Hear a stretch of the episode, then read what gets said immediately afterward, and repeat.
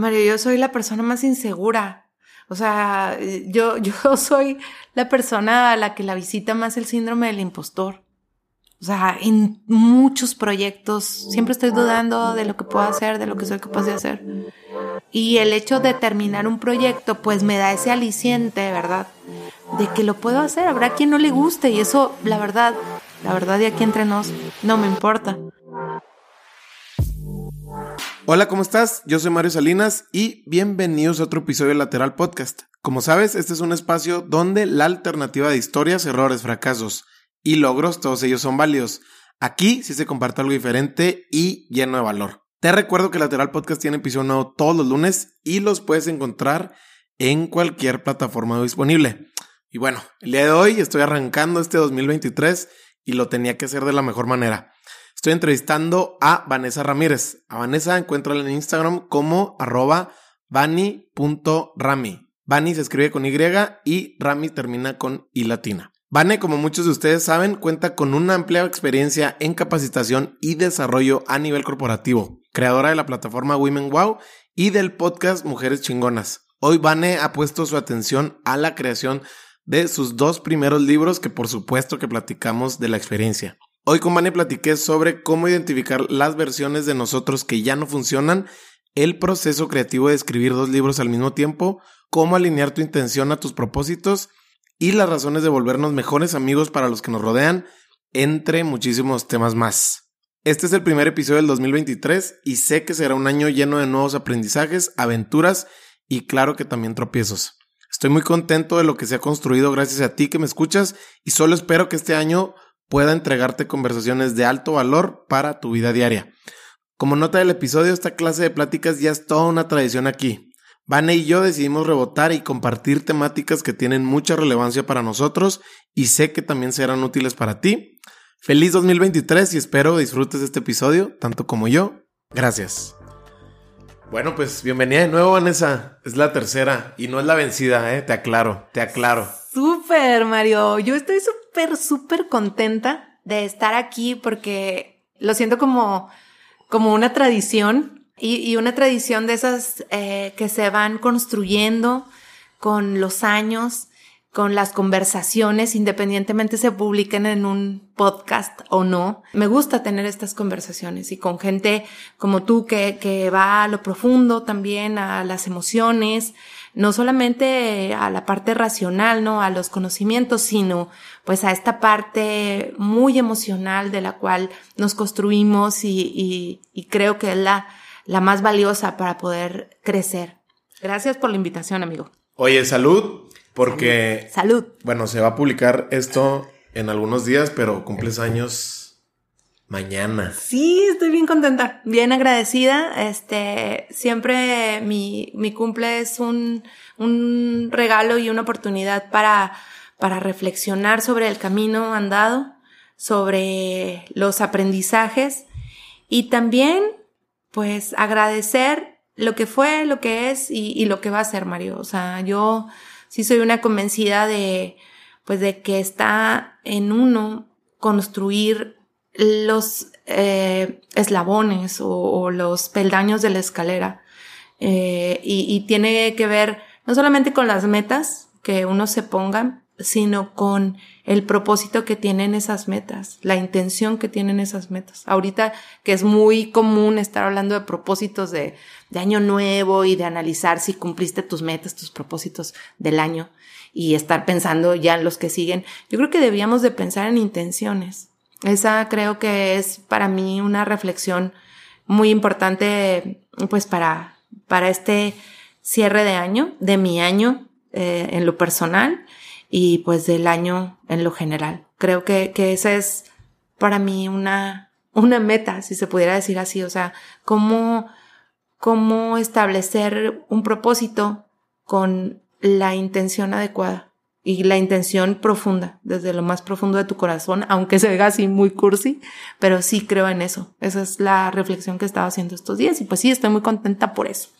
Oye, Vané, eh, como recuerdas, pues Ahora sí que hace un año platicábamos acerca de algo que en ese momento para mí se me hacía un ejercicio sumamente interesante que era el ejercicio de, de eliminación y cómo pues platicábamos en ese entonces, ¿no? Sobre cómo o por qué razón deberíamos de en ese entonces pues eliminar actividades, personas quizá, eh, o reducirle el contacto social o, darles nuestro tiempo a cosas que quizá desde hace tiempo ya no nos hacen sentido en el ámbito que a ustedes se les ocurra. Nosotros platicábamos acerca de eh, también como estar dándole que sí o dando esta condescendencia quizá de estar asistiendo a, cada evento que se nos invitaba sin como reflexionar justo lo que dices, a lo mejor sin la intención, exacto.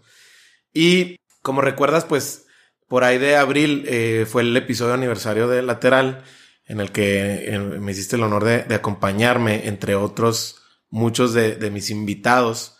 Y cuando estuvimos platicando de qué se iba a tratar o por qué tenía que pasar eso, me decía un buen amigo, que fue el que se, se encargó de la producción, acerca de, de la intención o el precedente que deja el celebrar un primer aniversario de un proyecto personal. Digo, para no ponerle más nombres, ¿no? Y para mí me quedó muy claro de respetar ese, ese ritual, quizá por así decirlo, de decir, bueno, aquí estamos un año después, el proyecto sigue más que vivo, cada vez llegamos a más escuchas y más allá de eso, cada vez están pasando cosas que no se ven en redes sociales ni en el mismo podcast como tal. Es decir, estas conexiones que están sucediendo a través de, de lateral, pues para mí se me hacen muy valiosas, ¿no? Enterarme de cómo invitados, audiencia, están conectando a través de esto.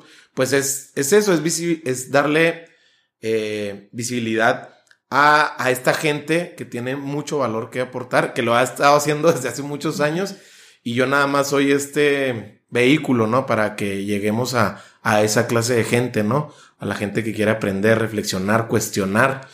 Y para mí, ahorita que dices sobre la intención, cuando, cuando lo hice, si bien, pues ya sabes, ¿no? Entre el síndrome del impostor y, y el ser muy controlador, digo, estoy hablando de mi caso, eh, eh, ahora sí que a título personal, como que me rompió poquito también esa misma rigidez que suelo tener, ¿no? Acerca de, del proyecto y el negocio y esto.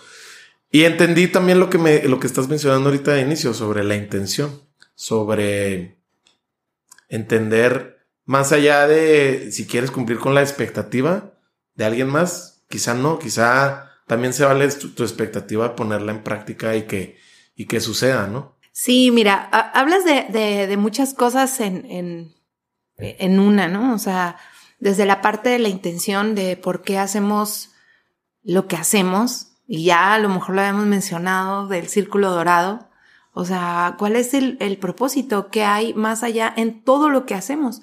Porque igual nos podemos llenar de, de metas todo el año, pero no hay una, un propósito profundo, no hay una intención eh, genuina de por qué estamos haciendo las cosas.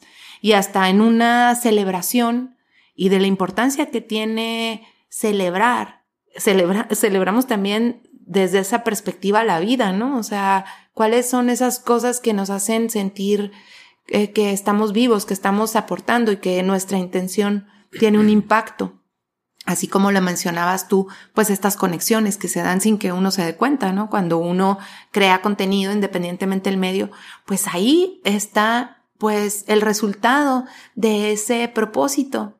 No es la simple meta de hacer esto por un eh, reconocimiento o por un número o por el afán de pues de, de, de ser el protagonista de, sino siempre hay una pues hay debería pues haber una intención. Y, y, y lo voy a pegar este asunto a lo que tú comentabas y platicábamos hace un año sobre la eliminación, esta lista en donde tendríamos que eliminar cosas, ¿no? Eh, yo lo haría una pequeña, un pequeño eh, pivote, ¿no? Un, un, pivote de eso y, y hablaría de depuración, o sea, de es, es como cuando arreglamos una habitación o un closet. Sí, hay una parte en la que eliminamos, pero dentro de un proceso macro, pues estamos depurando, porque habrá muchas cosas que no vamos a, a eliminar totalmente o de raíz porque son lo que nos construyen todos los días. O sea, es el resultado de años de, incluso hablando de amistades, ahorita que comentábamos, ¿no? O sea, no podemos eliminar como si fuera un personaje de la historia que ya no va a aparecer en nuestra historia. Siempre va a estar ahí. Entonces, ¿cómo depuramos y cómo reconstruimos esa historia? Y para mí, yo creo que, que, que, que ese pivotear la idea o más bien pues incluirla dentro de un proceso macro, este asunto de la eliminación, pues queda eh, como parte de una reconstrucción de un todo, ¿no? O sea, en donde estás eliminando, en donde estás depurando, en donde estás limpiando, en donde estás purgando, en donde estás remozando también, eh, renovando, cambiando, entonces es como que dentro de un proceso macro, esta lista en donde hablábamos de eliminar, pues no todo se elimina, no todo se puede eliminar. Claro, o sea, no todo es Excel, ¿no? Exacto, exacto. Exacto, exacto. Entonces yo creo que, que, que también entender eh, que, y es una frase súper simple, pero cada cosa en su lugar y en su momento y en su etapa. Y no podemos eliminar, porque estaríamos eliminando una parte de lo que somos. Y eso es imposible. Oye, Vane, eh, este año para ti pues fue como, si lo marcáramos como que en, en, los años de Vane, pues fue, es un año que tiene muchos significados. Y estás hablando de, de, de depurar. Me gustaría que me platicaras de qué manera tú has depurado estos cambios o, o, lo que ha pasado de manera que quizá pues no estaban planeado en tu 2022. Bueno, dentro de este proceso macro y la depuración, y todos estos otros microprocesos. Está algo que creo que, que me hizo mucho sentido cuando, cuando me lo dijeron, que es ajustar. Y tú sabes que yo tengo muchos años jugando flag football, tochito, más comúnmente conocido. Y es una palabra que se usa mucho, ajustar. En el fútbol americano, pues también haces ajustes, o sea, ajustas la jugada. Salió la jugada como estaba planeada, pero dentro de la misma jugada se ajusta por alguna circunstancia que no tenían prevista que sucediera. Entonces, yo en un momento del año pensé que era un año para mí de desajustes, de desequilibrios por muchas cosas que me habían pasado. Entonces, cuando me hacen ver que es una etapa de ajustes, me queda más claro todo lo que tuve que eliminar de esta lista, depurar, reconstruir, reconectar, desconectar. Me queda todavía más claro el, proceso. Para mí, este año, como bien lo dices, pues fue un año de ajustes, de tomar decisiones, de reencontrarme con esas cosas y con esa persona que yo siempre he sido, pero que la tenía un poquito sentada en el banquillo. Sí, o sea, y, y, y cómo al llamarla a jugar a esta persona a que fuera protagonista también, a que tomara las riendas de mis decisiones, pues también había una situación en la que no nos poníamos de acuerdo. O sea, este otro yo que, tuvo que pues saltar al campo y empezar a jugar, pues yo como coach, vamos a decirlo así, de mi misma persona, pues tenía muchos desacuerdos conmigo misma. Entonces, tuvimos, o yo tuve que ajustar con todas las personas que me, que me, que me conforman, con todas las vanesas que soy, o Vani, o Vane, o como sea. Tuve que empezar a tener una conversación de quién va a tomar las riendas en qué aspectos de mi vida, cosa que no había, que no había hecho. Y a lo mejor esto se oye súper fumado, Mario. O sea, ¿cómo, pues, ¿cómo está loca? Pues, ¿qué está, qué está tomando, no? Pero es eso. A veces estos, estos momentos de ajustes, de ajuste en, en nuestra vida se derivan porque las circunstancias del juego cambiaron y los jugadores cambiaron. Esos mismos jugadores es uno mismo, pero en, en, en, en, tu, en tus versiones distintas de la que estás construido. Sí, sí ha sido un año de ajustes y yo he tenido que eh, encontrarme con estas cosas en mi lista o no, que estaban escritas o no, porque hay cosas incluso que descubrimos conforme vamos pues enfrentándonos a las, a las, eh, a los retos, ¿no? A los desafíos. Y en ese momento nos damos cuenta que ni siquiera lo habíamos considerado en la lista, ¿no? Y tenemos que hacer en ese momento una definición. Esto, esto se elimina, esto como cuando volvemos al, asunto, ¿no? Del, cuarto tirado. Esto lo puedo donar, lo regalo, lo vendo, me lo quedo, lo renuevo, lo re, lo reformo o lo, lo rediseño. ¿Qué hago con esto?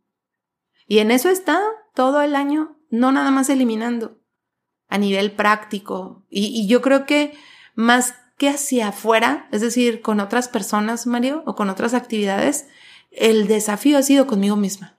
Ese creo que ha sido el trabajo que yo he tenido este año. Como, como mencionas ahorita, creo que también, como es sano también tener esa clase de conversaciones, ¿no? Las, las incómodas, las ríspidas, las difíciles. Y aquí estoy hablando de las conversaciones contigo mismo, ¿no? De esta honestidad brutal que hay, que es muchas veces, digo, yo creo que, no sé si la mayoría, pero muchas veces es necesario tenerlas sobre las decisiones. Eh, hablamos de las decisiones completas, son las decisiones que van a tener consecuencias y vas a afrontar esas consecuencias, porque a lo que le dice, a las decisiones que tú tomas, yo las veo así, las decisiones que tú tomas para esta dirección, hay otras cosas que vas a dejar de lado, ¿no? O sea, hay cosas que no, por decirle que sí a esto, ya no van a suceder las otras, porque estás comprometiéndote con esa decisión. y, y, y, lo que yo veo es de que en tu caso, pues te hiciste muy responsable, ¿no? De decir, bueno, a esto que va a pasar, que le estoy diciendo, este es el momento, hasta ahí se queda, pero sé que hay consecuencias y las también las voy a afrontar, ¿verdad? Digo, no saben bien, están amargas como la chingada, pero sé que esto me va a poner en un plazo mediano, corto, en otro momento que, que quizás el que yo necesite en, este, eh, en esta etapa, ¿no? En esta nueva etapa. Porque también creo yo que podemos muchos ser muy buenos hacernos güeyes, ¿no? O sea, a dejar que flote, a irnos de muertito. Y también justo lo que mencionas de cómo para ti es diciembre, de reflexión, de cuestionar, de, de ajustar, pues también vale la pena ajustar lo que ya no te funciona, ¿no? O sea, y no nada más hablando de, de, de, temas muy abstractos, sino también de lo, de lo práctico, de decir, bueno, esta persona que estoy siendo yo ahorita quizá en este momento al que voy a entrar ya no quepa. Y pues. Sí, ya no puede jugar. Ya no puede jugar. Ya no o sea, jugar. Ya no la puedo mandar al, al, al cuadro, al cuadro titular. ¿Por qué? Porque ya no me da ahí. O sea, ya, ya. E, esa, esa versión de nosotros, pues ya no, ya, ya no funciona como queremos funcionar en estas nuevas circunstancias, ¿no? En esta, o en este nuevo escenario. Y tú hablas de algo que, que es, es, yo creo que es vital para poder crecer y para poder ir del paso uno al paso dos, que son estas conversaciones. Y a veces cuando hablamos de conversaciones difíciles pensamos que las tenemos que tener con otras personas. Y ese sería el segundo paso antes de tenerlas contigo, contigo mismo, como tú dices, ¿no? O sea, ¿qué tanto yo tengo que sentar a mis versiones digo, esto se ve muy fumado, pero llegó un momento en que sí dije, que sí soy tres personas en una. Y, tienes que sentar a, estas versiones de ti, a estas, a estas personas que te componen y observar la circunstancia que estás viviendo y quién es, quién debe tomar el, el volante en este momento de tu vida. Y a quién tienes un poquito que mandar a la banca. ¿Por qué? Porque ya jugó mucho y porque pues también necesita una pausa, necesita un descanso, ¿no? Y la otra persona a lo mejor no ha jugado. Y esa es la persona que es la que necesitas en esta circunstancia de tu vida, en este momento. Vane, en tu caso, ¿tuviste momentos de duda acerca de la persona que, que necesitabas que se volviera protagonista en este año, sobre todo entendiendo procesos que tú estuviste corriendo y luego después cerrando. Dijiste, bueno, como, como platicamos ahorita antes de grabar, o sea, no saber lo que no sabes. Eh, quizá no, digo, es lo bonito también de la vida, no se trata de tener las garantías para cada paso que vamos a dar, pero también decir, bueno, quizá, ¿y si me regreso? ¿Y si, y si, y si no funciona? O sea, no sé si o tener un plan B o simplemente decir, bueno, me voy a morir con esta, con este jugador que voy a meter a la, al campo y hasta donde tope. Pues es que mira, Mario, yo creo que, que todos, no, no, no debo ser la única con, con múltiples personalidades, iba a decir, pero no, no, no debo de ser la única con, con muchas crisis existenciales. Las ubico perfecto en cada una, en cada etapa de mi vida en la que me marcaron y en la que me modificaron. Lo que yo no sabía, como bien tú dices, es pues no saber que no sabes, ¿verdad? Y eso es bueno, porque si no, no tendría chiste la vida. O sea, ¿estás de acuerdo? ¿Cuántas cosas ni siquiera harías? Pues sí, es mejor incluso. Yo he hecho muchas cosas, gracias a Dios, por no saber, porque no tenía idea.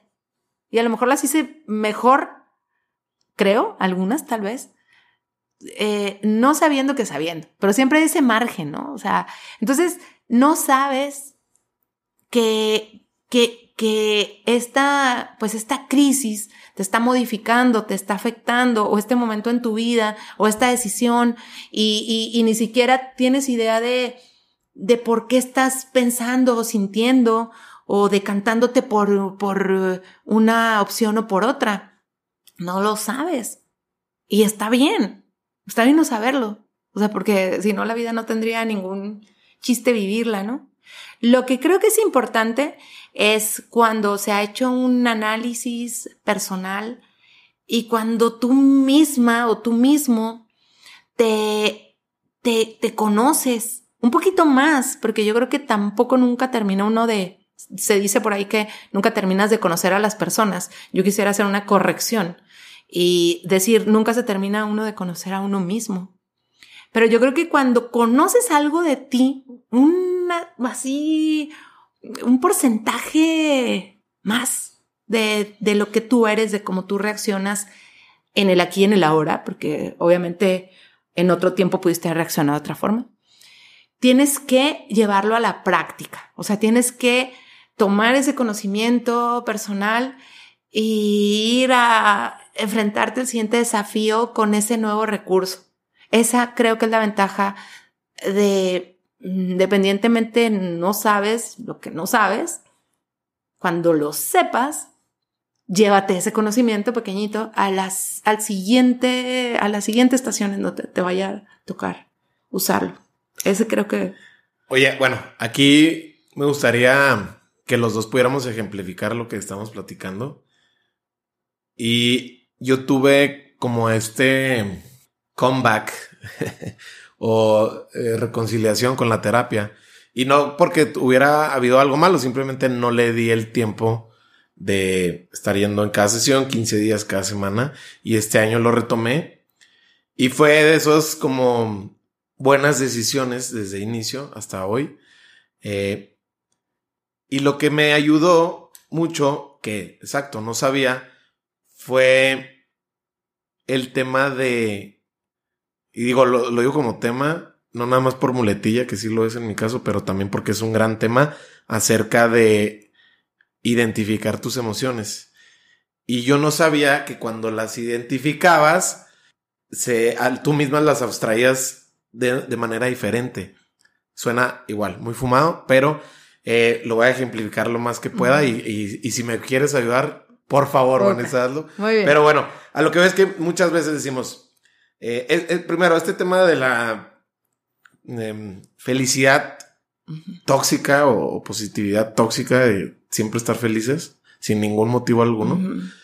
Eh, a mí no, nunca he encontrado ese sentido, pero hay una presión ¿no? social, mediática. Entonces, cuando yo, después de tener este ejercicio con mi, con mi psicólogo, acerca de, de, escribir y ponerle nombre a la emoción de cómo te estás sintiendo un miércoles por la tarde, me ayudó mucho para decir que al final del día eh, somos seres de, de momentos, o sea, es decir, la felicidad que estabas teniendo en la mañana, pues quizá ahorita se volvió una, te, te agotó y simplemente ahorita estás cansado. Y de otra manera, el mismo, el mismo enojo que tuviste por X situación que quizá no supiste manejar, no te define todo el día. O sea, no, bueno, al menos yo, no, no es que el miércoles estuviste enojado, simplemente tuviste 15 minutos de que estuviste enojado, lo demás fue resolver, lo demás fue reflexionar, lo demás fue pasar a lo que tenía que suceder después. Y eso me, me, me da la serenidad de que, pues al final del día una emoción no me define el día. Si sabes, ni en positivo ni en negativo. Em, más bien, cuando tú las identificas, en mi caso yo las anotaba en mi agenda, una vez identificándolas, encontrabas el porqué. Y encontrando el porqué, justo lo que, lo que hemos mencionado, puedes o hacer un ajuste o saber de dónde vienen o entenderte. Qué difícil también entenderte. Entonces, todo eso, dije, no manches, eso nunca, o sea, en la no sabía, no sabía que no sabía. Y se me hizo un ejercicio em, muy claro eh, de cómo, cómo soy yo respecto a mis emociones. Es que fíjate que eh, yo creo que, que hemos, mm, voy a decirlo así, digo, yo no soy experta en el tema, pero creo que hemos malinterpretado la forma en que asumimos nuestras emociones. O sea, las hemos mm, sobre etiquetado. Porque una cosa es detectarlas y definirlas y ese ejercicio que dices tú, creo que me parece muy útil, porque nadie puede estar permanentemente enojado, ni nadie puede estar permanentemente alegre, ni nadie puede estar permanentemente triste. Eso es, eso es real. Pero el hecho de que las etiquetemos o las sobreetiquetemos, eh, o hay este este afán, ¿verdad?, de definirlas, pues nos ha desviado del trabajo de identificarlas, que es una cosa totalmente distinta. Entonces nos casamos con el hecho de sentirnos, o, y ni siquiera de sentirnos, de que la gente nos perciba de una u otra manera. Recientemente me comentaban algo así, palabras más o menos, eh, acerca de que, de que si yo tenía la vida de color de rosa. Entonces yo hice como una pregunta porque no me quedaba claro lo que me querían decir. Y, y, les preguntaba, le preguntaba a esta persona que me lo decía, que qué quería decir, que si yo tenía la vida, que si ella creía que yo tenía la vida de color de rosa o que si yo veía la vida de color de rosa, lo cual son dos cosas totalmente distintas. Una es la percepción de quien me ve y la otra es la percepción de mí misma con respecto a mí misma. Y en esa última, yo nada más decido. Si tú me ves que yo tengo la vida de color de rosa, pues no te puedo cambiar el, el mood. O sea, no te puedo cambiar tu visión. Porque tú estás comparándome contra lo que tú tienes o contra lo que tú ves. Entonces eso es muy subjetivo totalmente, Mario. Igual que la felicidad es muy subjetiva. Yo me considero una persona feliz, pero no siempre estoy feliz. O sea, es lo mismo. O sea, ¿cómo te ve la gente desde fuera pensando que siempre estás feliz? No, no. Yo creo que lo mismo, basándome en el ejemplo que te daba ahorita. Pues no, no, no soy una persona que siempre estoy feliz. Soy una persona feliz. No es lo mismo. Entonces, hay, hay muchas como ¿cómo te diré? Como, pues huecos, vamos a decirlo así, como, como pequeños laberintos en donde la gente ni, no alcanza a ver, porque incluso ni nosotros mismos llegamos a ver en cuanto a cómo gestionamos nuestras emociones. Nosotros mismos ni siquiera somos conscientes. ¿Cómo va a ser la gente consciente sobre las emociones de otros si nosotros mismos ni siquiera alcanzamos a ver esos resquicios, ¿no? sobre justo eh, este año que estuve haciendo un ejercicio junto con mis alumnos de, de meditación. Un ejercicio sencillo de 10 minutos al menos diario. Y algo que, que sucedió de manera, yo lo, yo lo buscaba muy conscientemente y ellos no se lo esperaban, fue bajarle un poquito las revoluciones a la ansiedad. Ellos vienen de la transición de dos años de educación en línea, forzados, de prepa a universidad. Y pues el brinco de venir de dos años es, ha sido, ha sido complejo y retador para ellos porque pues sí, vienen de estar en su casa a ya otra vez, ¿no? La, la vida real. Y les platicaba de, de, lo que les puede ayudar. Pero yo les dije, bueno, vamos a hacerlo de, de escuelita y va a ser tarea diaria a calificar. O sea, obligatorio. Y algo que, que les estuvo sucediendo y que lo estuvimos ligando durante, durante muchas clases fue el tema de pensar mejor. ¿A qué me refiero con pensar mejor? Porque igual, pues resulta un poquito subjetivo o ambiguo. A la hora de saber qué es lo que nos preocupa en la noche, lo que yo vi que les sucedió a ellos y a mí, estoy hablando de un grupo de 30 alumnos y, de mí, fue que podíamos acomodar mejor nuestras preocupaciones. Es decir, no se eliminaban, no nos valían madre, simplemente es decir, bueno, estos pagos, eh, este cliente en mi caso o esto que, que me está preocupando, sé que en este momento no se van a resolver, lo pongo aquí y simplemente mañana le pondré una mejor atención e intención para que se resuelvan. Eh, y de igual manera yo los veía en ellos, que, que, que, te, que, te, digo, tienen 18, 19 años, y les sucedía que ya no estaban tan reactivos. Me gustaría saber también a ti cómo ha sido, digo, yo estoy hablando súper nivel novato lo que le sigue, pero me gustaría saber tú cómo ha sido este camino. Pues mira, primero, qué padre que, que tú estés promoviendo estos espacios, aunque sean muy eh, pequeños en tiempo, pero que tienen un gran impacto. Yo, yo soy de la idea, no, no soy una experta tampoco en la meditación, es uno de los recursos que he descubierto y descubrí hace algunos años y que practico a mi manera porque a mí me ha quedado claro de que pues no tiene que ver con que alguien te enseñe a meditar o tomar eh, clases de meditación, no, no, es tener la intención adecuada y el propósito también correcto, ¿no? En el momento. Y qué padre que lo estés haciendo porque yo soy una convencida de que desde niños, así como de finanzas y idiomas, nos deberíamos de, de enfocar a enseñarles, ¿verdad? así también como esta parte de conectar con, con ellos mismos y con sus pensamientos y con sus sentimientos y con sus problemas.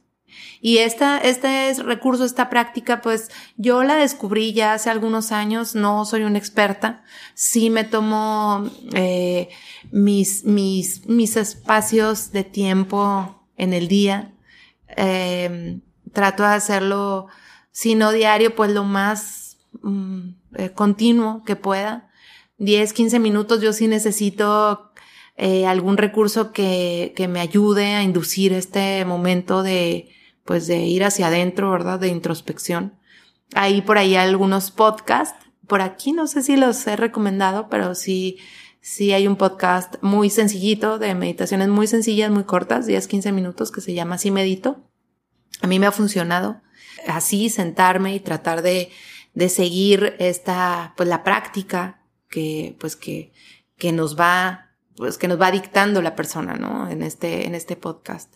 Y creo que es un recurso, como bien tú dices, para, si no para, para ponerse en blanco totalmente, sí para tener un momento de paz y de, y de quietud con uno mismo, con sus pensamientos, de detener toda la maquinaria esta maquinaria a veces que hace demasiado ruido. Obviamente, pues no se pueden detener al 100% los pensamientos, ni tampoco las funciones del cuerpo, o sea, ya esas son otras, pues otras alturas, ¿no? Pero sí estos espacios en donde, en donde podamos hacer una pequeña pausa para tratar de estar tranquilos. No voy a decir que tratar de no pensar, porque eso es imposible. Tratar de estar tranquilos, de estar en paz, y de en esa misma dinámica encontrar nuevas opciones a las cosas que estamos pensando. y hablábamos de, de todo lo que es el pensamiento divergente, ¿no? Lateral. Por eso se llama tu podcast así y a mí me gusta muchísimo, ¿no? O sea, de cuáles son las otras opciones o cuántas son las otras opciones que tienes para resolver un problema.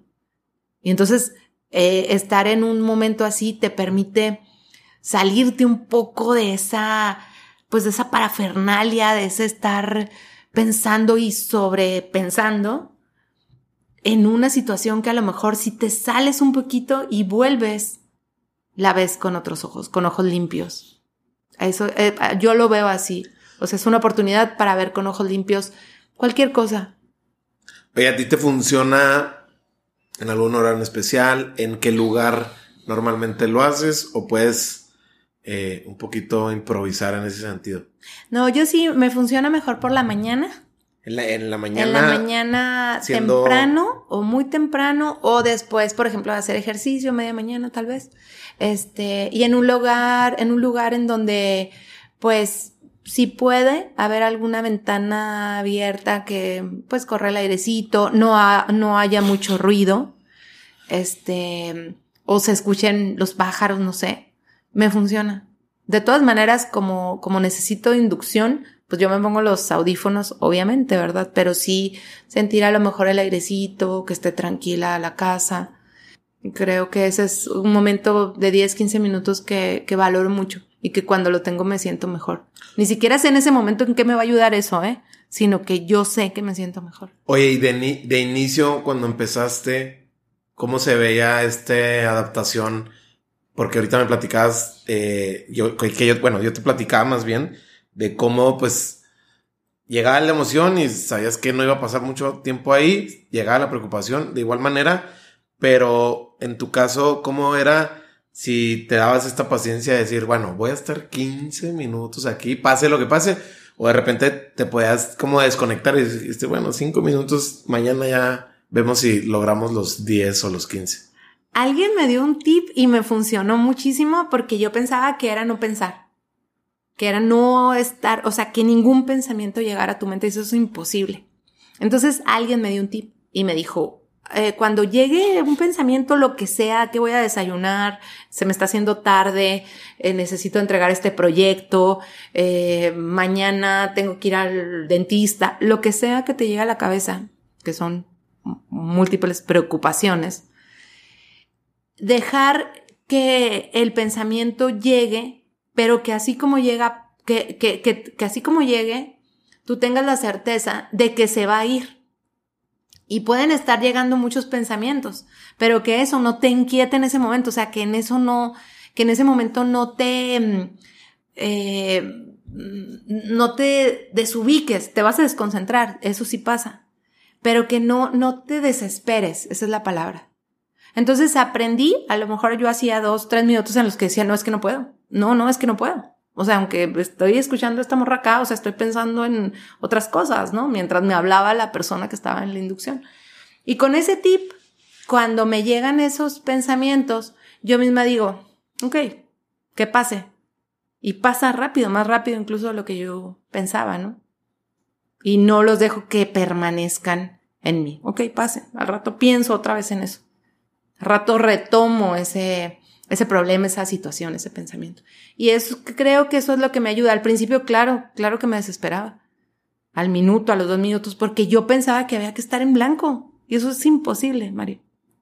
Van a llegar los pensamientos, pero así como entraron, se metieron por la puerta sin tocar, así mismo déjalo salir por la puerta de atrás. Oye, que yo veo que a mí me pasaba, y que, bueno, no sé si me siga pasando, eh, en los próximos días que había pensamientos que yo no sabía que yo tenía.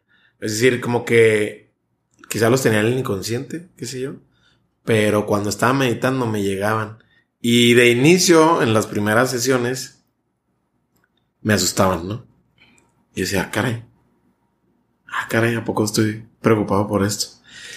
Pero me servía también para darme cuenta a dónde también ponerle atención y a dónde no ponerle atención también. Es decir, no sé, un tema de salud, atender tu salud, atender lo que te duele.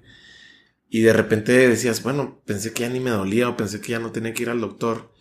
Y llegaban estos pensamientos y llegaban, rondaban algunos segundos y se iban. Pero en ese momento como que los pescaba.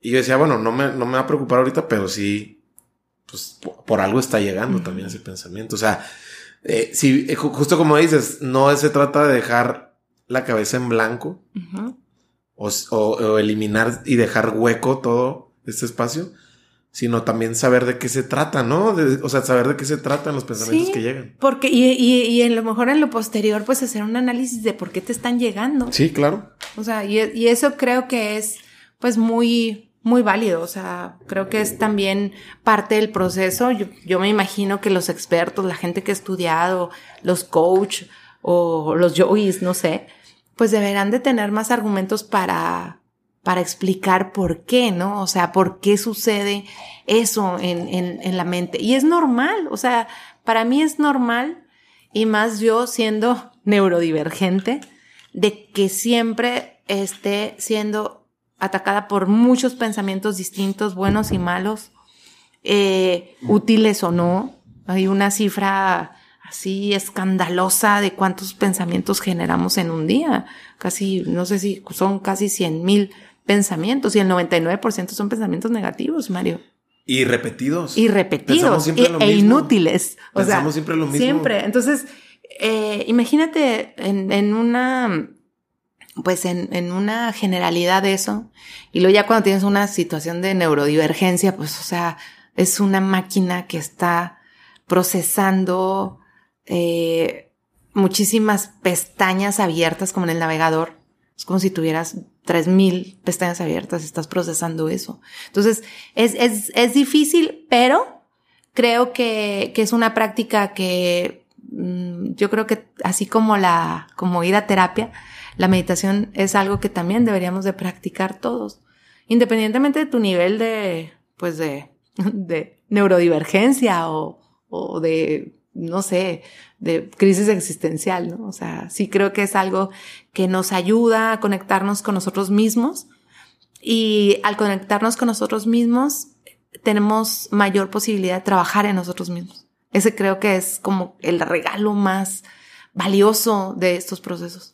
Sí, creo que abres las puertas de alguna manera con, con esta práctica, con la meditación, abres, en algún momento se abren las puertas para conocerte y entenderte.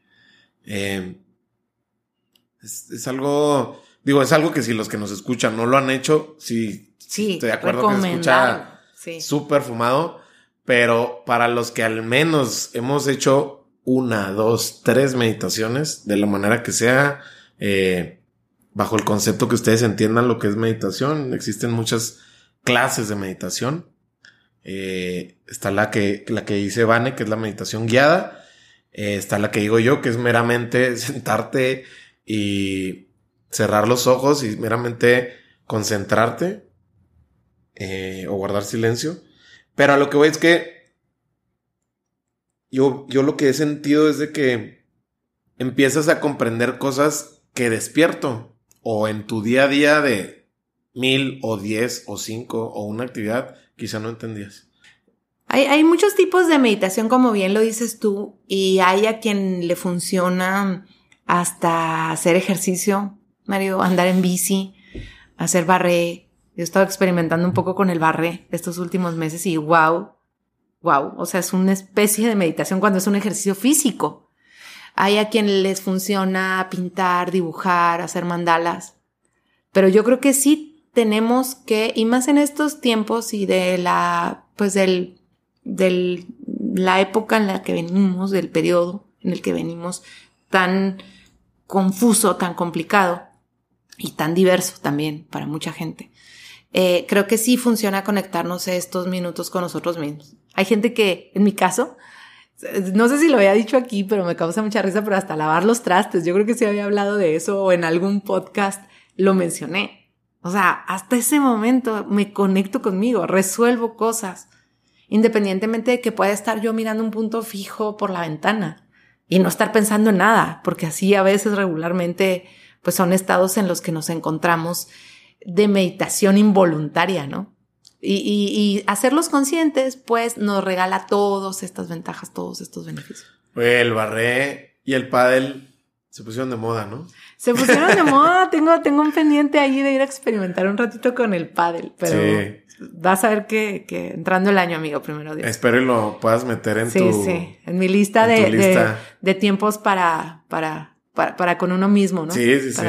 Estar con uno mismo. Te aseguro que no te vas a arrepentir. Yo estoy segura que así será. Oye, Vane, pues bueno, vamos a hablar también de uno de los elefantes rosas que están aquí en este estudio de lateral, que es... ¿Has estado escribiendo, Vane?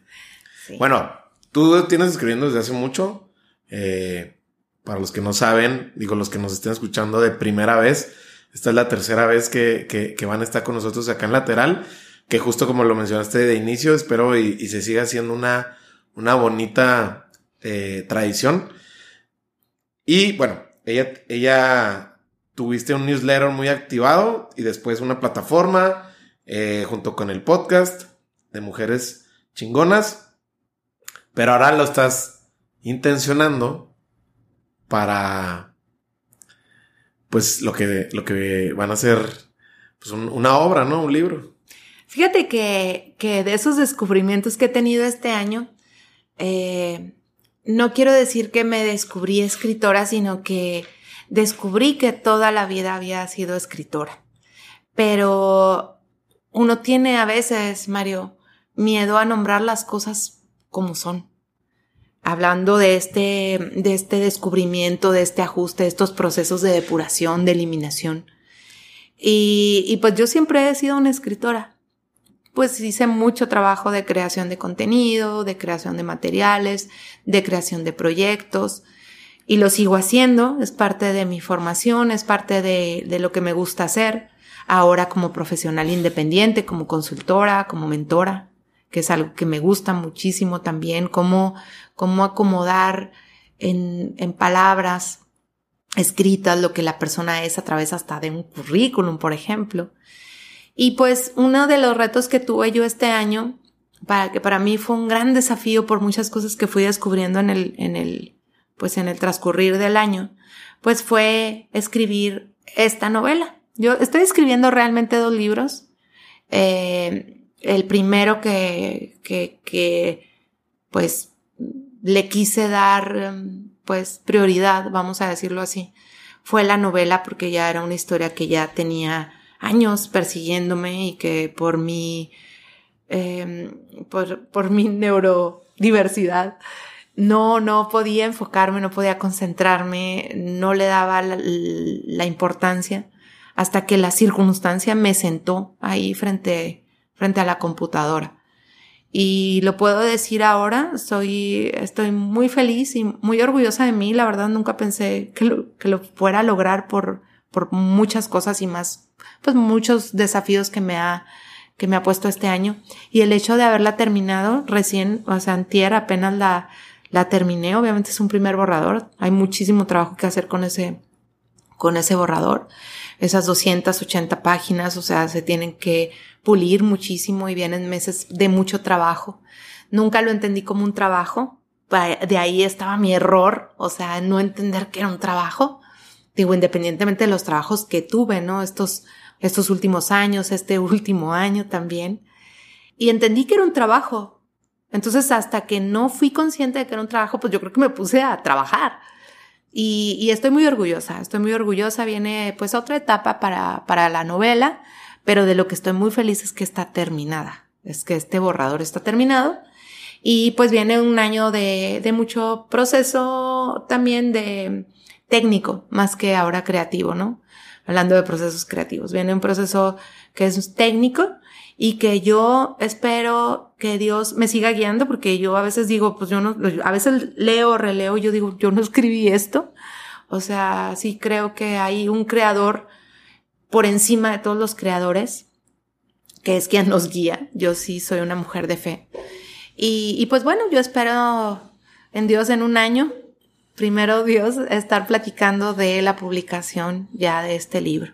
O sea, eso por una parte. Y, y el otro libro es un libro diferente. Es un libro que no es ficción, es un libro en donde pues vienen ahí todos los aprendizajes que, que pude recopilar de muchos años de trabajo, de muchos intentos en, en el emprendimiento, Mario, también, y, y también pues de todas las aventuras que tuve mm, al volver a trabajar, de todos los aprendizajes que me quedaron de esa experiencia que pudo haber sido pues un poquito mm, ni siquiera agridulce, sino ni siquiera le encuentro el, sabor, pero que me dejó muchísimos aprendizajes. Entonces, en este libro viene esta parte. Esto eh, es un, pues es un compendio de aprendizajes y también de ejercicios prácticos para poder eh, pues aplicarlos a tu vida, ya si, si estás en la vida corporativa o si estás iniciándote como emprendedor o, tienes también intenciones de convertirte en empresario. Todo, todo viene en este, en este libro que es un libro de desarrollo. Y ese espero pues eh, sí darle luz para abril. Abril es, es, mi meta para poder estarlo mostrando al mundo. Este sí sale en abril, espero. Cantado vale doble, ¿eh? Sí. Cantado vale doble. Yo por eso me comprometo, porque es la, la única manera en que me he forzado, Mario, a hacer ciertas cosas en mi vida. Porque lo necesito, porque también digo, la gente como yo, que es no solamente creativa, porque sí me considero creativa, obviamente, pero a veces nos gana la neurodivergencia. Entonces, eh, eh, en eso arrastramos muchas, muchos, muchos fallos como la procrastinación. Y, creo que el hecho de cantarlo, este, pues me obliga, me, me pone, me pone a trabajar, me sienta frente a la computadora. Oye, me surgen dos preguntas ahorita que, que me estás platicando sobre, sobre estos proyectos. Uno, eh, yo creo que para la mayoría de nosotros es como todo un logro, ¿no? Leer un libro.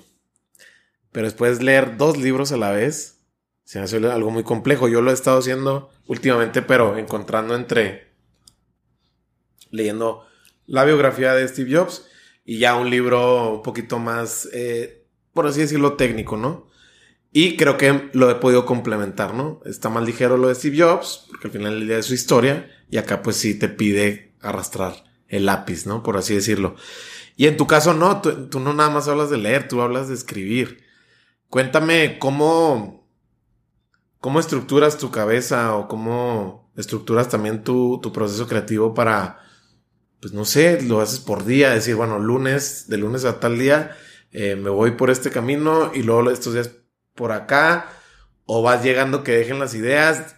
Digo, al final del día te escucho y esta es mi percepción. Creo que le has puesto mucha disciplina y eso al final del día funciona de una manera exponencial. Dime tú cómo lo has hecho porque me suena muy complejo a la hora que dices que estás escribiendo dos libros, o sea, es como que, como cómo esa energía se la repartes, pero de manera práctica, es decir, cómo lo haces. Ok, bueno, de manera práctica para no ponernos así eh, subjetivos, porque tiene mucha subjetividad también, o sea, el, proceso. Eh, decía un autor que uno debía, yo cuando lo leí yo dije, ¿a qué se refiere? Y es exactamente lo que explicabas tú. Decía que uno debía de leer de dos en dos o de tres en tres. Entonces yo no lo entendía hasta que pues me puse a investigar, ¿no? ¿Qué era eso? Que tienes que leer de dos en dos libros o de tres en tres o hay gente que incluso de cuatro en cuatro. Es decir, lee cuatro libros a la vez, lo cual es wow. Y, y como bien dices, pues escribirlos eh, exige pues un proceso diferente a leer. Y aquí yo, yo creo que lo veo yo desde dos, desde dos perspectivas, Mario. Una que sí puede ser muy subjetiva, que es en dónde entran estas personalidades, estas versiones de mí, para no decirle personalidades. ¿Quién toma este, este automóvil? ¿Quién toma el volante? ¿Y quién va a dirigir ese proyecto, no? O sea, los, los proyectos de ficción sí están dirigidos por una parte de mi personalidad que es muy, muy creativa y que a lo mejor estuvo mucho tiempo sentada en el banquillo. Entonces, por eso tiene mano, vamos a decirlo así. El otro proyecto, que es un proyecto que se, que se relaciona más a la parte profesional, a lo que he hecho, a lo que he aprendido, pues lo tomo esta otra versión de mí que es quien estuvo ahí jalando 21 años y luego después fue y se dio de topes en otra compañía. Esta es la que toma ese proyecto, es el líder del proyecto. Entonces, tienen sus tiempos. No pueden ir al mismo tiempo, o sea, a la misma, pues a la misma vez, vamos ¿Y a cómo decirlo los separas de esos tiempos? Eh, porque el proceso, el proceso creativo de, de, la novela, pues lo tuve que hacer primero en una, mm, eh, pues en una gráfica y luego después, eh, después se definen los personajes, se escribe cada personaje y luego se estructuran los capítulos y te vas trabajando sobre los capítulos. Entonces es, también tiene una, pues es un método mío, ¿verdad? En donde yo voy trabajando con eso. En, ya en el contenido, ya en el desarrollo del contenido más mmm, robusto, vamos a decirlo así, pues la otra persona, mi otra versión, está trabajando en la estructura, está trabajando en la estructura de este otro proyecto, pero en la estructura, no en la parte robusta. Yo no podría, o sea, no podría trabajar dos al mismo tiempo en la parte robusta de dos proyectos. Trabajo, o sea, ahorita estoy trabajando, ahorita está maquetado, vamos a decir así, estoy en la maqueta del segundo libro. Mientras estaba yo trabajando en lo robusto. La del- maqueta es como los generales, los Sí, topics. Sí, ajá. Y ya hablando de, de- a, a- a nivel técnico, para quien le interese escribir o desarrollar un contenido, pues ahí va un poquito lo que yo hago, ¿no? O sea, en este caso de la novela, o sea, yo sí me propuse escribir entre 280, 260, 280 páginas. Entonces dividí el número de páginas por el número de capítulos que yo asumí que quería tuviera el libro. Entonces yo dije, tiene nueve capítulos y entonces entre 260 y 280 cada capítulo debe tener entre 30 y 35. ¿Ok? Si yo escribo cinco páginas, eh, no sé, a la semana, me tardo tanto tiempo en completar el proceso. Ok, ¿cuánto me tardo? Al principio sí tuve que no tomar el tiempo rigurosamente, pero sí decir, ok, ¿en cuánto tiempo escribo una página? Pero hablando desde la ficción, Mario. O sea, porque no es lo mismo escribir desde cosas que sabes o que has vivido o experiencias y, inventarte cosas. O sea, es muy diferente. Entonces, sí calculaba, ok, por cada página yo hago media hora. Entonces, si yo voy a escribir, no sé, a la semana, vamos a suponer 20 páginas, yo tengo que destinar 10 horas de esas 20 páginas que yo vaya a escribir. ¿Cómo distribuyo esas 10 horas? Ok, pues, ¿cómo está mi lunes, no? O sea, ¿qué tengo que hacer el lunes? ¿Cómo las salidas que tengo? Porque una parte del proceso creativo, en mi caso, ¿eh? Yo hablo desde mi, mi proceso creativo. No me puedo estar, no puedo estar cortándolo. O sea, ay, voy al súper y luego ahí vengo a escribir. Ay, voy a hacer comida, ahí vengo. No, o sea, sí tiene que ser, pues, eh, continuo. Yo he escuchado a un autor, es un, es un autor muy reconocido, Tim Ferriss, y él, pues, cinco libros eh, New York bestsellers, entonces quizá, quizá sepa de lo que esté hablando, pienso yo. Y él hablaba de para cuando en estos momentos de construir un proceso creativo y ejecutarlo, él dice cuatro horas. Cuatro, o sea, él, él, él, diarias, o sea, digo, la verdad es que el cuate es sumamente estructurado. Y él dice, a mí lo que me funciona es cuatro horas, teléfono off, correo off.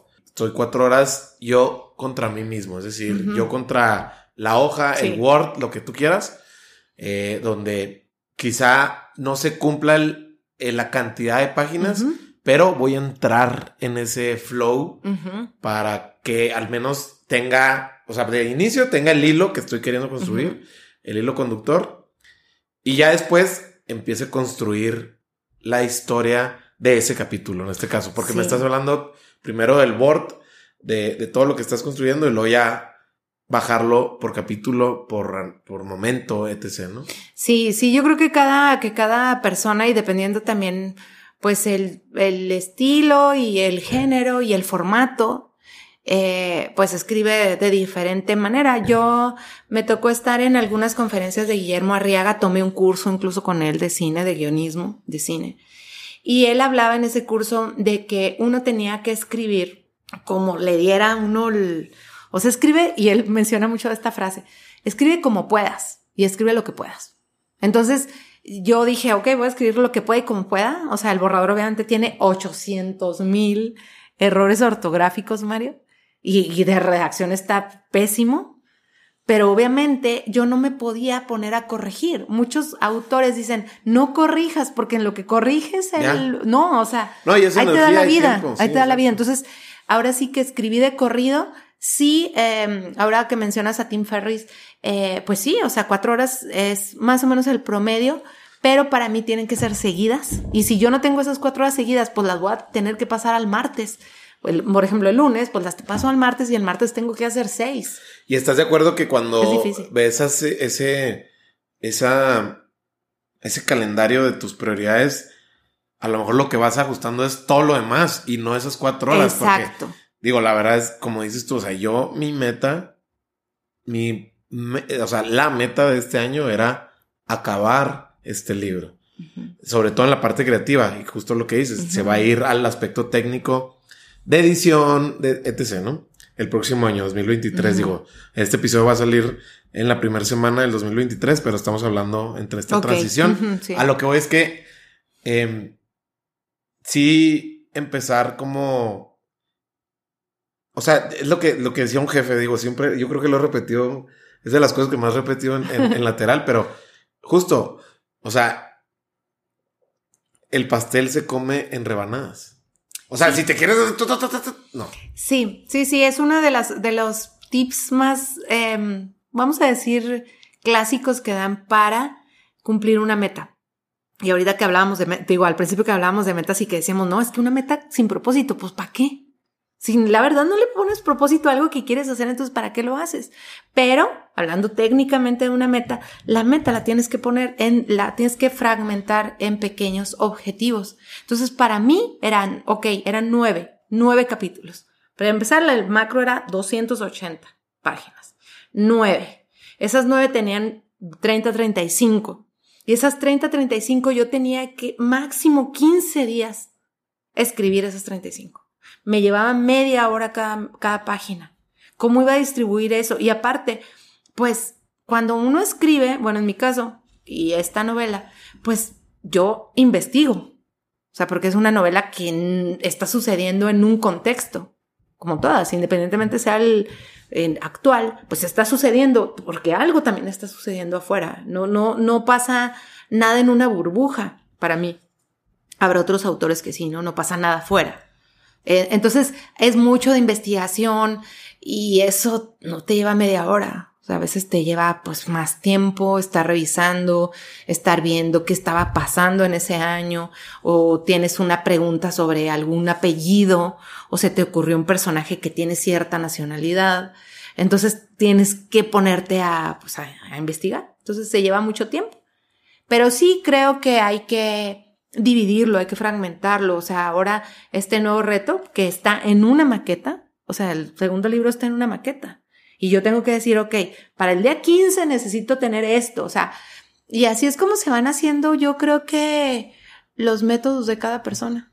Donde te acomodes, o sea, yo mucho tiempo estuve estudiando cómo escribo una novela. Es que cómo escribo una novela.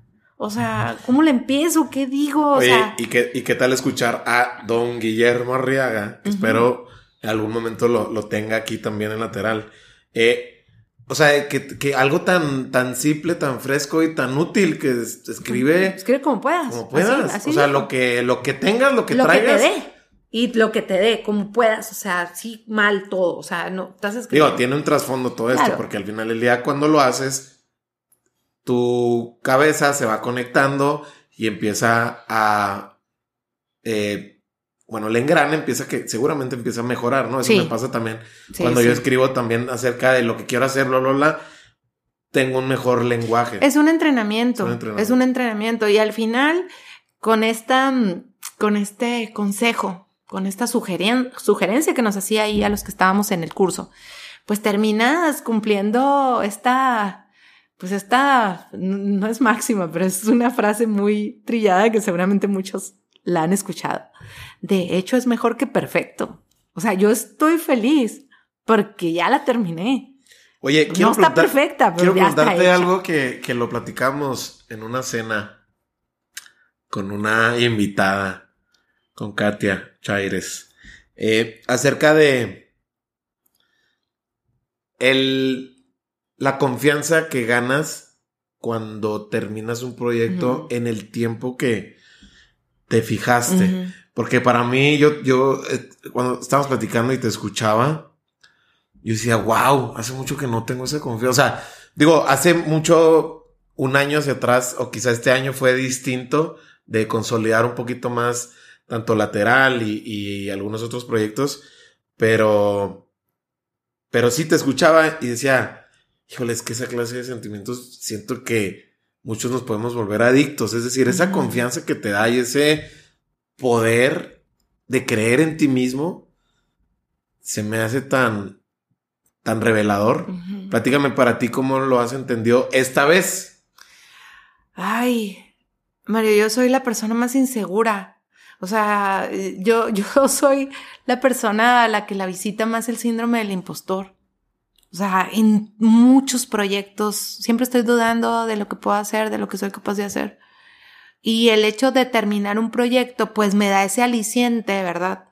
De que lo puedo hacer. Habrá quien no le guste y eso, la verdad, la verdad de aquí entre nos, no me importa. O sea, lo que me importa es lo que yo pude hacer. Y cuando alguien tiene un proyecto, y esto lo digo porque habrá mucha gente de, en tu comunidad, la gente que nos escucha, que está dudando de hacer algo. Y, está bien dudar. O sea, yo les comparto, siempre estoy dudando. Pero lo más importante, yo creo, es poder hacer aquello que estás visualizando en tu cabeza, independientemente vaya o no con las convencionalismos del mundo, con los, con, con las convenciones de es lo, está bien, está mal, está correcto, está incorrecto, está ridículo, está mm, mágico, está espectacular. No te fijes en eso. Y yo a lo mejor es en lo que pienso cuando hago algo, ¿eh? O sea, pues yo lo que quiero es hacerlo. Lo único que cuenta, yo creo que es hacerlo. Al final lo que pasa después ya dependerán de muchos otros factores, inclusive la suerte. ¿eh? Pero esa pues es parte de las variables. Pero para quien nos escucha y tiene algo en su cabeza, un emprendimiento, un proyecto, una novela, un podcast, un, eh, un blog, eh, cualquier cosa creativa o no, porque también puede ser alguna empresa, algo, algo más a nivel técnico, a nivel eh, em, empresarial, valga la redundancia, pues nomás inténtalo, o sea, inténtalo, pero no, no en el sentido de que, porque muchas veces la gente dice, es que inténtalo, o sea, pues intentarlo es quedarte ahí nomás, ¿no? No, hazlo, hazlo. Ya lo que pasa después, pues ya no, no, no, eso sí uno no lo controla, Mario. Pero en la parte de hacerlo, sí lo controla. Yo tenía una frase mm, bien simplona, la gente a veces se reía de, esta frase, pero yo decía, o digo, la diferencia, la diferencia entre hacer una cosa y no hacerla es hacerla. O sea, se oye bien ridículo.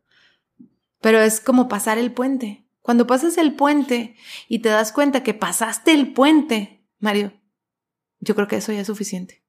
Independientemente la, tengas el reconocimiento de la gente o no. ¿eh? El que cuenta, creo, es tu propio reconocimiento. No, y es que para mí algo que no tiene precio es la confianza que ganas una vez que haces lo que un día dijiste que ibas a hacer. ¿No? Esa llamada, ese trato, ese, esa visita, ese viaje, pónganle el nombre que quieran, una vez que lo haces y que realmente lo deseabas y que realmente fue algo bueno para ti, creo que es invaluable. Sí, no tiene precio. Es como esos momentos que, encapsulas, ¿no? Es como un highlight del año o de tu vida que lo no se te va. Y a lo mejor puede ser que no, que que aparentemente no estés cambiando el mundo, ¿eh? Yo, yo soy una convencida de eso. Puede ser que aparentemente no estés cambiando el mundo, pero eso va a retumbar en alguna parte, va a impactar en alguna parte. Y, y, yo creo que el, el estar consciente de eso debe de llenarte de orgullo y de confianza de que puedes volver a hacerlo, no intentarlo. de que puedes volver a repetir esa hazaña, esa, esa, ese proyecto, esa acción, eh, esa meta. Tienes todo después de, de, que, de que te pruebas. Es como una prueba a ti mismo, ¿no? O sea, de que, sí se puede, güey. Sí, y, saber de qué estás hecho. Exacto. Oye, Vane, eh, me gustaría llevar esto al, al siguiente nivel en sentido de, pues bueno, nos van a estar escuchando ahora sí que en el 2023. Ajá. Estamos a nada. Y si bien que no parezca que somos como que estamos como que en contra de, de, de fijarnos objetivos, acá lo que hemos tratado de al menos compartir de lo que nos ha funcionado es meter la intención. Y algo que yo voy a compartir aquí y que en este caso eh, para mí eres como que una gran referencia hasta por la evidencia que existe de cómo, cómo hemos construido nuestra amistad. Gracias a, a Lateral, que Katia pensaba que era gracias a ella y no, Katia, no fue gracias a ti. Pero eh, sí, para mí me interesa mucho, o sea, este próximo año no sé si ahorita que, que, lo hemos estado platicando y desde antes que, que, empezáramos a grabar, no sé si la, la, la vara sea cómo volverme yo mejor amigo o cómo mejorar la relación que tenga yo de amistad en este momento actual. Es decir, no es, es lo que te decía, no se trata de como que quiero hacer 10 amigos más. O sea, no es eso lo que busco, sino con la gente que yo considero eh, que, que, tenemos este activo tan lindo que es la amistad, cómo mejorarla o cómo a lo mejor subirla de nivel, no sé. ¿Tú cómo, cómo has pensado en algún momento cuando, no sé si te lo has fijado de manera consciente, pero ahorita que, que estamos como que rebotándolo? Pues mira, yo creo que, que para convertirte en algo mejor, ya sea en mejor amigo, en mejor esposa, esposo, en mejor hermana, en mejor hijo, en mejor lo que sea, yo creo que el piso es, o sea, lo base, es convertirte en mejor persona. Eh, y ese trabajo del que hablábamos ahorita, hemos hablado durante toda esta charla, que yo te agradezco, es, es trabajar en uno mismo.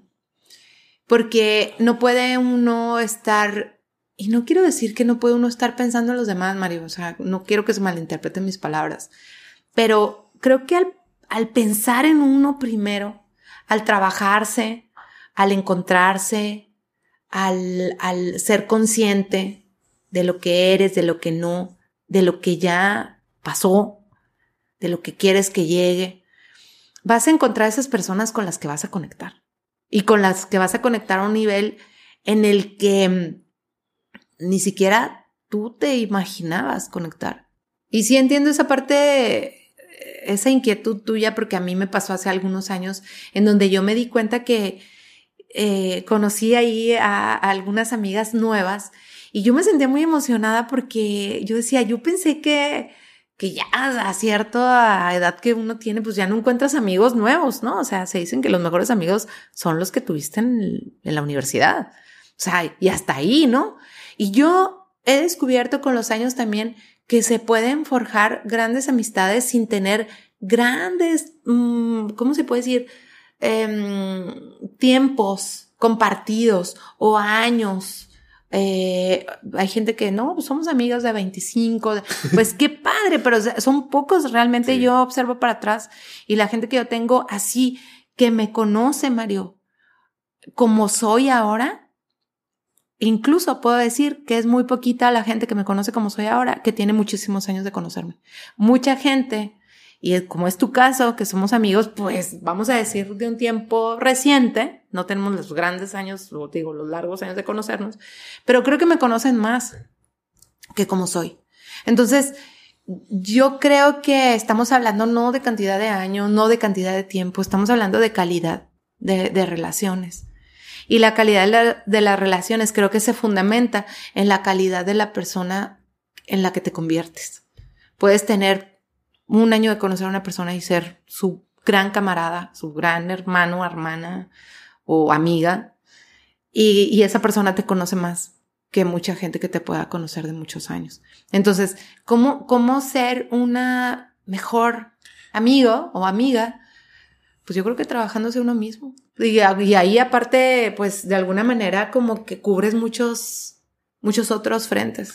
Sí, porque también era lo que, lo que pensaba, ¿no? De, bueno, hacerte presente, escucha activa, ser un poquito más empático o ser empático como tal. Pero pues sí, o sea, no es como que lo traigas en la cartera y luego se lo pongas y luego en ese momento eres y luego te lo quitas y ya no eres, ¿no? O sea, por eso mm, entiendo por qué te vas a, a la base, ¿no? Pues al final del día es mejorar tú como persona para tener una mejor versión que ofrecer para tu círculo cercano, ¿no? Como tus amistades. Y creo que, que, que, en ese, pues en ese devenir, vamos a decir, en esa dinámica, en ese proceso, pues se irán afianzando aquellos que están alineados a, pues a tus valores, a tus ideas, y no necesariamente que tenga que pensar lo mismo, sino a, a esas, a esas amistades que uno encuentra en la vida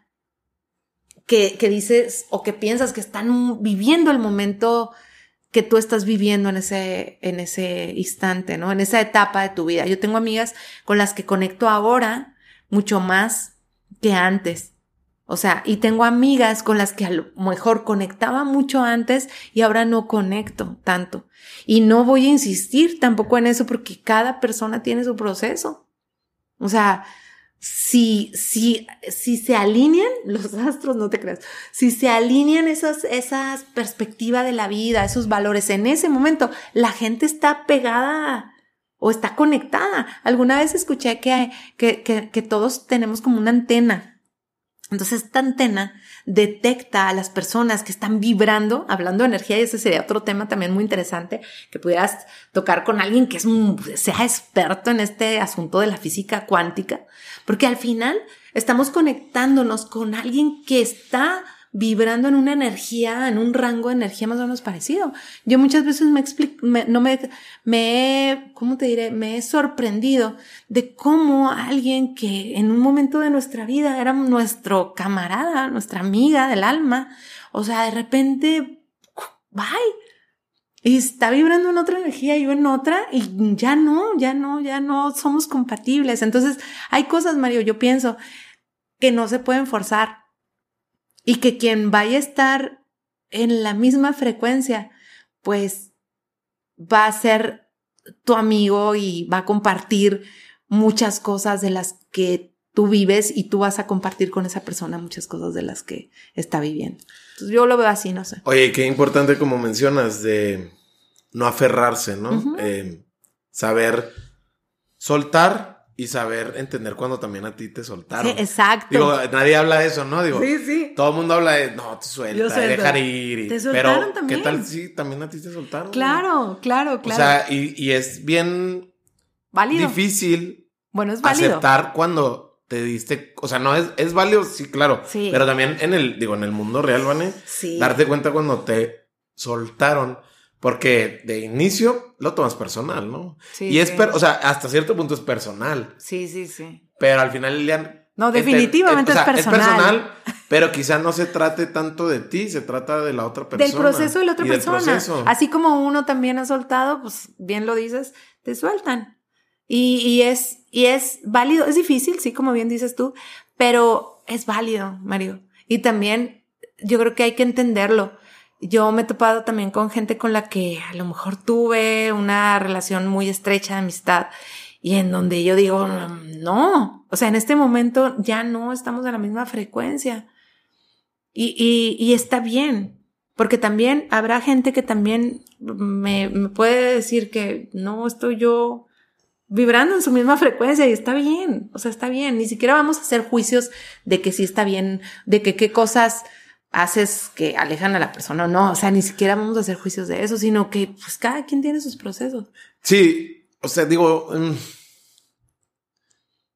me gustaría, o sea, digo, a mí, a mí me ha pasado estar de los dos. Sí, claro. De la, en las dos, en los dos escenarios. Y es más, últimamente me ha pasado estar en el segundo escenario. En donde te, sueltan. En el, donde me sueltan. Y es, o sea, como lo acabamos de mencionar, sí es personal, y ahorita, como dices tú, entendiendo nada más los procesos, pues dices, bueno, ni siquiera te, te, yo en mi caso no me, no me voy a la suposición. Simplemente digo, bueno, quizá esa persona ahorita esté en un proceso donde yo no puedo estar hasta ahí, porque ya también lo demás, pues, o sea, o sea, como para qué, para qué te imaginas cosas que no sabes si son ciertas. Sí, sí, definitivo. Es hasta por salud mental es mejor, o que ya te soltaron, pues órale. O sea, ya me soltó la persona. Ahora también saber cuándo ya te soltaron, porque ves que no es que te soltaron, simplemente es un o, es un break o la persona ahorita está pasando por en otras cosas, sí, claro. Difícil. También hay que, hay que ser muy conscientes y muy, ay, ¿cómo te diré? Muy, muy atentos a ese tipo de situaciones, porque a veces ni siquiera nos tomamos el tiempo y lo digo pues de manera personal en saber si esa persona está pasando por una situación complicada y difícil. Y entonces pues, estamos asumiendo nomás de nuestro lado. Sí, y es que muchas veces creemos que somos el centro. Sí, el centro del universo. Ese es uno, un gran error del ser humano. Sí, sí, sí. Pero digo, la verdad es que sí, bueno, es un tema, es un tema que para mí es como. Sí. Como lo, lo estoy, lo sigo como tratando de, de entender. Sí. Sí, porque a nivel práctico también hay cosas, digo, tampoco yéndonos a lo profundo, o, más bien sin irnos a lo profundo, también hay cosas que también puedes hacer. Cómo estar más presente, ¿no? Cómo estar más atento a lo que le está pasando a, tus amigos. Eso sí es muy válido, ¿no? O sea, a lo mejor hay alguien que se está alejando. Digo, me pasó a mí recientemente, o sea, vi que una amiga estaba un poquito lejos, estaba comportándose de una forma que no era normal, o sea, para su, para su personalidad, para su dinámica en el grupo. Y pues obviamente yo decía, ¿cómo, cómo me hago, cómo le ayudo? Pues, o sea, ¿cómo, cómo, cómo te ayudo sin decirte en qué te ayudo? Porque la gente, ¿en qué te ayudo? No de nada. O sea, regularmente contestamos eso, ¿no? Entonces, ¿cómo me hago más presente? ¿Cómo estoy más cerca de esa persona para cuando me necesite? Sin tener que estar interrumpiendo, ni ser incisivo, ni ser insistente, porque eso también a veces termina alejando más a las personas, ¿no? O sí, o sea, tienes que saber cuándo presionar y luego cuándo poquito. Cuándo hacerte presente y cuándo no. Ajá, y cuándo desacelerar un poquito, como dices, porque sí, justo. Es que también una amistad es difícil. o sea, es una bonita intención de año nuevo, ¿eh? O sea, cómo, cómo poder mejorar las relaciones. Y a todos los niveles, ¿eh? Sí, a todos claro, a todos los niveles. Digo, yo lo, yo lo llevé al, terreno de la amistad para no volvernos aquí una ensalada de muchos ingredientes. Sí, sí. Pero sí, por supuesto, o sea, con tus hermanos, tus papás, este, colaboradores, todo, ¿no? Yo, es, es que es, es, como, yo, yo, yo me quedo con lo que mencionas de, de a lo mejor mejorar en ti y no mejorar por ellos, no, no. Sino mejorar por la, la, versión que puedes encontrar en ti mismo. Y seguramente el efecto secundario es que se lo puedes compartir a, tus, a tus amistades. Y cómo hacerte más presente. Sí, sí, sí. Dentro de la circunstancia de la otra persona, cómo, cómo estar ahí, cómo prestar ayuda, cómo, cómo, cómo, cómo si ser útil. Para mí, y te comparto algo que, que, que es una cuestión fundamental para que yo terminara el libro, volviendo al libro, y lo digo como ejemplo, no para volver a hablar del libro, sino que yo me tardé muchos meses en terminar el primer capítulo por insistencia de mi hermana y de una amiga, se los leí en una noche de vino. Y cuando terminé de leerlo y ellas me dieron su feedback, eh, hubo una cosa que creo que definió el hecho de que yo haya terminado el libro. Mi amiga dijo, es que tienes que seguir escribiendo. ¿Cómo te ayudamos? Esas fueron las palabras mágicas para que yo pudiera terminar el libro, Mario. Y yo quiero agradecerle aquí a mi hermana, obviamente, a Alex Prieto, fotógrafa, y a mi queridísima amiga, partner in crime, Patia Maya. Porque yo creo que si yo no hubiera recibido esas palabras de parte de ellas, yo no hubiera podido terminar esto. Ahorita que decías de hablar que hablabas de sentirse orgulloso, ¿no? O sea, porque terminas algo y, y sentir esa confianza. Y, y, y el hecho de que alguien te diga, ¿cómo te ayudo? O sea, ¿cómo te ayudamos? Y yo en ese momento yo les contesté, pues, si ustedes quieren ser mis lectoras, cada 15 días, y después se volvió cada semana, pues en eso me ayudan mucho. Y en eso me ayudaron. No, y es como lo, lo platicaba lo platicaba con Juan Pablo Carvajal, invitado acá también de lateral, eh, uno de los fundadores de, de este Sotol de los Magos. Buenísimo, por cierto. Acerca de, de él, cómo ha construido su red de apoyo. De apoyo a través de sus amistades. Y cómo decir, bueno, yo sé que el día de mañana, si todo se cae, yo tengo donde caer. Y cuando lo mencionaba así, yo dije, wow, pues la verdad es que qué bendecido también yo soy porque yo sé que también cuento con esa red. Sí, y yo creo que, que ese es un buen principio, Mario, porque yo también lo he vivido, bueno, con Katia, que es mi hermana, o sea, que siempre ha estado ahí, pero yo creo que es un buen principio para poder tener mejores relaciones con, con y mejorar las relaciones con, con los amigos, con las amigas estar presentes y ser muy, muy consciente, muy sensible a en qué momento sí, qué momento no, pero también en prestar ayuda, en, en qué te ayudo y, y ser prácticos en ese sentido. Creo que podría ser un buena, una buena, pues un, una buena, no, no recomendación, sino pues un buen principio. Para estar presentes y prestar ayuda. Ayuda real, práctica. Creo que eso, eso se pudiera resumir en todo este asunto de cómo tener mejores relaciones con los amigos. Oye, Ivane, eh, las únicas dos preguntas que de manera intencional si quiero hacerte, quizá para, para ir cerrando, es primero que nada, me gustaría saber en tu 2023 qué es lo que quieres crear en tu vida para este año.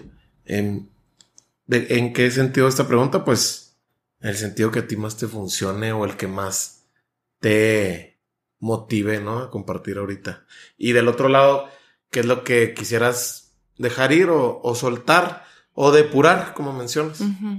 Yo creo que en el primer aspecto es lo que vaya a ser, Mario, así sea lo que sea, siempre tengo una intención. Y, y que y que esa intención esté alineada a un propósito. Me gustaría no hacer cosas que no tienen un propósito. Me gustaría siempre tener la intención correcta en el momento correcto para el proyecto correcto. Esa, ese sería lo que yo quisiera para, para mi 2023. No quiero llenarme de, de un gran checklist de proyectos, de cosas, o sea, es más, ni siquiera lo voy a hacer. Lo único que quiero es que lo que se me vaya presentando, los retos, los desafíos, los proyectos, tengan un propósito, un propósito profundo que esté alineado con lo que yo quiero, con lo que yo quiero aportar y con lo que yo quiero dejar al mundo, que esa es mi intención. Ese sería, pues, no sé si contesto tu primera pregunta. ¿Y qué es lo que quieres dejar ir o soltar? Híjoles, no sé si esa es una pregunta más difícil, pero yo creo que me gustaría dejar esos momentos en los que me sentí poco suficiente. Vane, mañana es tu cumpleaños. Eh, gracias por estar aquí en Lateral. De nuevo, como te dije alguna vez, la verdad es que si hay alguien de mis invitados, que vaya que, que ahorita ya cada vez se abre más el, el abanico de variedad, pues eres tú en el sentido de cómo conectamos, cómo pues podemos compartirlo de una manera absolutamente transparente y honesta, pero lo que te quiero agradecer es mucho pues tu, tu honestidad y tus, pues ahora sí que abrirme toda tu baraja de, de proyectos. Sé que eh, estos dos libros vienen con, con, mucho amor de tu parte, con mucho esfuerzo y pues con muchas experiencias que, que este año 2022 pues han sido muy sustanciales, muy pues con, con, con mucha... Siento yo que, que, ha sido, como yo te, te percibo, ha sido de una manera que te ha dado dirección Nada más que hay veces que cuando agarramos la dirección correcta, creo que duele, ¿no? También. Sí, Mario, no, yo estoy feliz de, de que me invites en estas, pues en estas reflexiones que, que estás haciendo después de este tiempo en lateral y felicitarte también por, por siempre estar tratando de generar eh, preguntas, cuestionarnos y, también reconocernos en, la gente que viene aquí, toma tu micrófono, y, reconocernos también en esas personas que tienen una vida, que tienen una historia. Y yo me siento muy afortunada no solamente de ser tu amiga, sino de que me, me permitas abrir también aquí, pues como bien dices, ese abanico, esa, pues esas eh, emociones también que a veces nos, pues nos invaden por, por, porque estamos hablando de nuestra historia, de lo que nos forma, de lo que nos construye, ¿no? Y, y también de lo que, pues vamos en el camino dejando, que está bien, está bien también dejar cosas, qué bueno, qué bueno porque es aligerar el equipaje y, y tratar de ir más libres por la vida tratando de conseguir nuestros sueños y cumplir nuestra misión, como siempre lo digo. Sí, es que también cambiar de piel es necesario, ¿no? Mudar, mudar. Justo, justo hace un año, ahí en mi, un post que regularmente hago el día de mi cumpleaños, hablaba de eso, hablaba de las mudanzas. Y curiosamente, ¿no? O sea, me tocó mudar en muchos aspectos este año, pero independientemente de que, de que tuve que mudar en, en, en el aspecto práctico, tuve que mudar en muchos aspectos a nivel mm, emocional, a nivel también de, pues de, de, de, ser persona, ¿no? Y eso está bien, estoy contenta con eso. Y, y qué padre que, pues que podamos venir aquí a compartir con, con quien nos escucha todos estos procesos, porque yo estoy segura que hay mucha gente que, que te sigue, que está buscando pues esos caminos, esa reconstrucción, ese mejorar también a través de, de las historias que aquí pues nos compartes. Vane, muchas gracias. Te deseo un 2023 extraordinario y que lo que lo disfrutes. Igualmente, amigo, igualmente. Yo creo que lo más importante es tener salud y ya teniendo salud física y mental, podemos conquistar el mundo y tú lo estás haciendo muy bien. Y yo me siento muy orgullosa y muy contenta de ser tu amiga y, y lo mejor, lo mejor para ti, para tu familia y para toda la gente, toda tu comunidad y la gente que nos escucha. Bueno, aquí te propongo dos brindis. Deja, bueno, ya la gente escuchó que, que nos hemos estado echando una buena copa de vino rosado. Muy importante. Muy importante mencionarlo, que aquí nuestra invitada es de las chiples. Sí, muchas gracias y pues... Y... Brindar por brindar, año. Brindar primero, yo creo, yo quiero brindar por tu cumpleaños. muchas gracias. Porque lo llegas, llegas enterita. Gracias Justo como mencionas, con, con salud física y mental. Y ahora sí, el siguiente, pues por un 2023, tanto para ti, tu familia, Borre, digo, Borre es su esposo. y pues para la gente que nos escucha también. Claro que, que sí. Que, que todos sus deseos, propósitos se cumplan y que los que no se cumplan seguramente tendrán razones que, todos vamos a entender por qué. Sí, yo creo que, que, que, la gente intencione sus propósitos, que los intencione bien, que ajuste en el camino y que crezcamos. Yo creo que eso es lo más importante.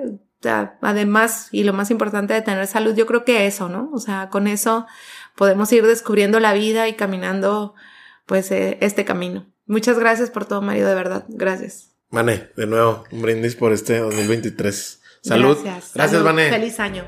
Bye bye. Y bueno, eso fue todo por hoy. Y si tú quieres seguir apoyando a Lateral Podcast, lo que más nos sirve es que compartas esta charla vía WhatsApp con alguien que pueda conectar. También nos puedes seguir en Spotify para que no te pierdas ningún episodio. Por último, me encuentras en Instagram como Mario Salinas. No olvides etiquetarnos en tus historias a Vane y a mí si conectaste con algo de lo que escuchaste. Nos vemos en el próximo episodio.